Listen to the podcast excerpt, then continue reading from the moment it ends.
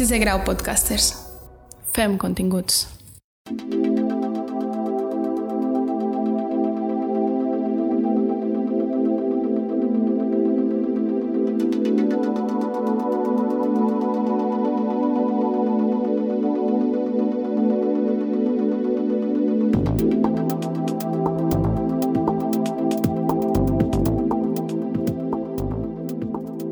Cambian las épocas, cambian los estilos, pero todas las grandes bandas tienen tres tipos de álbumes.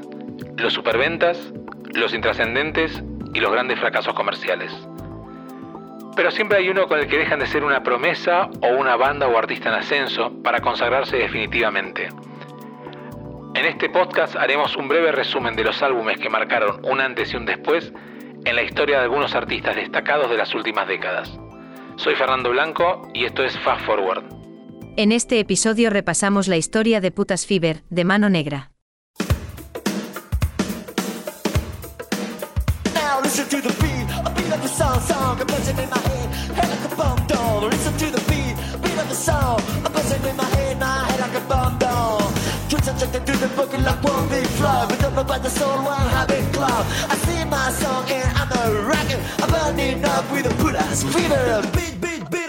Hay artistas a los que se hace muy difícil separar obra y ideología, ya que toda su música está teñida de su ideología. Y aunque pueda estar en las antípodas de lo que uno pueda creer, como es en mi caso personal, es imposible no señalar la genialidad como compositor de Manu Chao y de Mano Negra, aquella banda que formó en las banlieues parisinas.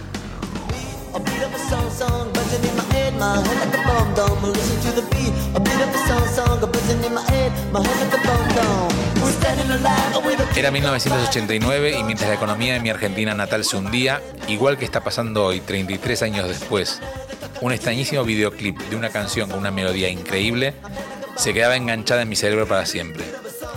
Escuchaba por primera vez King Kong 5 y Puta Fever me marcaba la entrada al rock francés y de alguna manera la world music. Putas Fever es el segundo álbum de estudio de la banda francesa Mano Negra. Fue lanzado al mercado en 1989 con la discográfica Virgin France. Bajo el liderazgo de Manu Chao, Putas Fever es la evolución natural del primer álbum homónimo de Mano Negra, por lo que la edición francesa de la revista Rolling Stone nombró a esta obra el puesto octavo de 100 de los mejores álbumes de rock francés de todos los tiempos.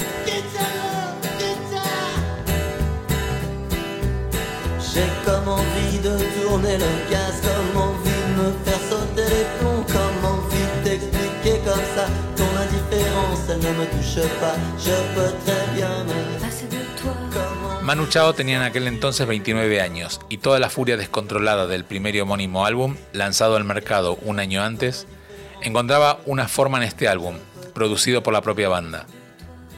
Por si no lo sabíais, el nombre de Mano Negra viene del argot con que se llamaba al trabajo ilegal o al pluriempleo, así como de un grupo guerrillero de finales del siglo XIX en España, del que según qué estudios se duda de su existencia.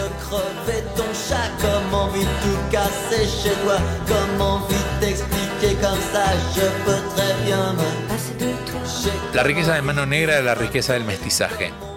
Mano Negra y Manu Chao en particular pusieron en el mercado alternativo una cantidad ingente de ritmos africanos, árabes y latinoamericanos mixeados de una forma magistral con elementos propios del ska, el rock, el punk y hasta la chanson francesa. Con un repertorio cantado en inglés, francés, castellano, catalán y árabe, el arte de Mano Negra aportaba un toque exótico a ese final de la década de los 80 que tanto buen producto ofrecía.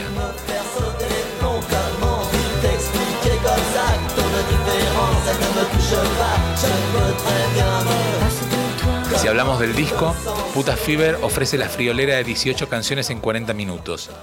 Un non-stop de ritmos diversos que dejan a las claras por qué los Mano Negra dejaron una huella tan visible como su logo. El viaje comienza con las tres primeras canciones, Mano Negra, Rock and Roll Band y King Kong 5, para relajarse luego con ritmos más tranquilos como En Peligro, Guayaquil City o Pásase de Tua. De todas maneras, Puta Fever es una montaña rusa que nos hace entrar del ska de Magic Dice al pop de Madhouse y a la cadencia hipnótica del sur. Para cerrar, Pachuco Pop pone el sello de oro a una de las obras más interesantes de finales de los 80.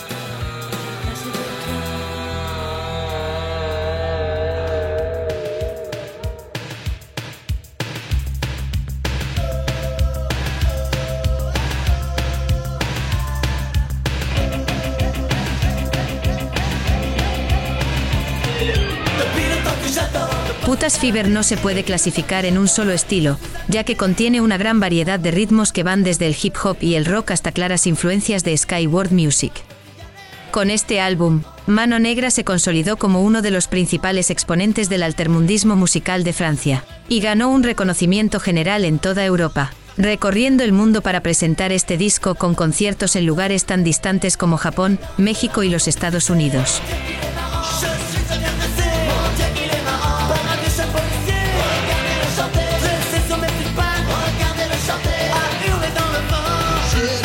Todos los miembros de Mano Negra venían de una larga tradición de pequeñas bandas alternativas, de las que destacaban Los Carayos y Hot Pants.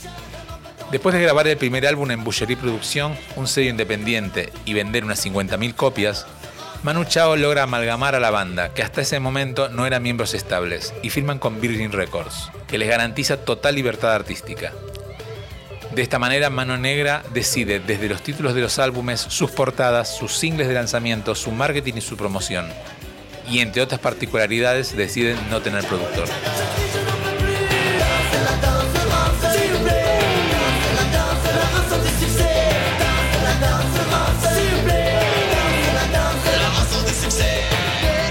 Puta Fever es lanzado en verano de 1989 con la etiqueta de ser un álbum punk, con King Kong Fight como primer single y pasa a de Toi como segundo corte. El tercero, Sidin Bibi, fue censurado en las radios francesas debido a estar cantado en árabe en plena guerra del Golfo.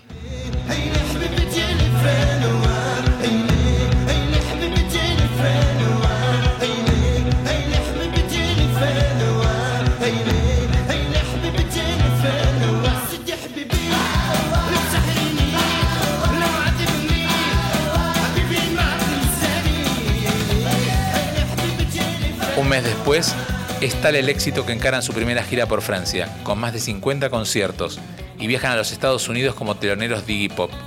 Una pésima experiencia que recordaron cada vez que pudieron.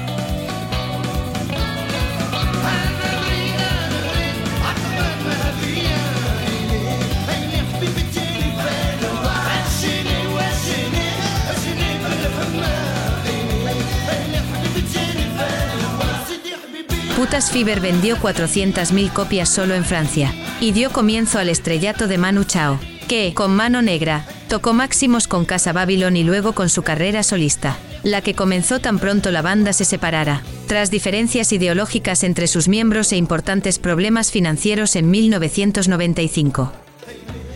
El final de Mano Negra llega después de numerosas reuniones de la compañía Pachanca que dictaminó que Manu Chao ya no tendría derecho a usar el nombre Mano Negra a menos que participaran un mínimo de cinco músicos del núcleo principal.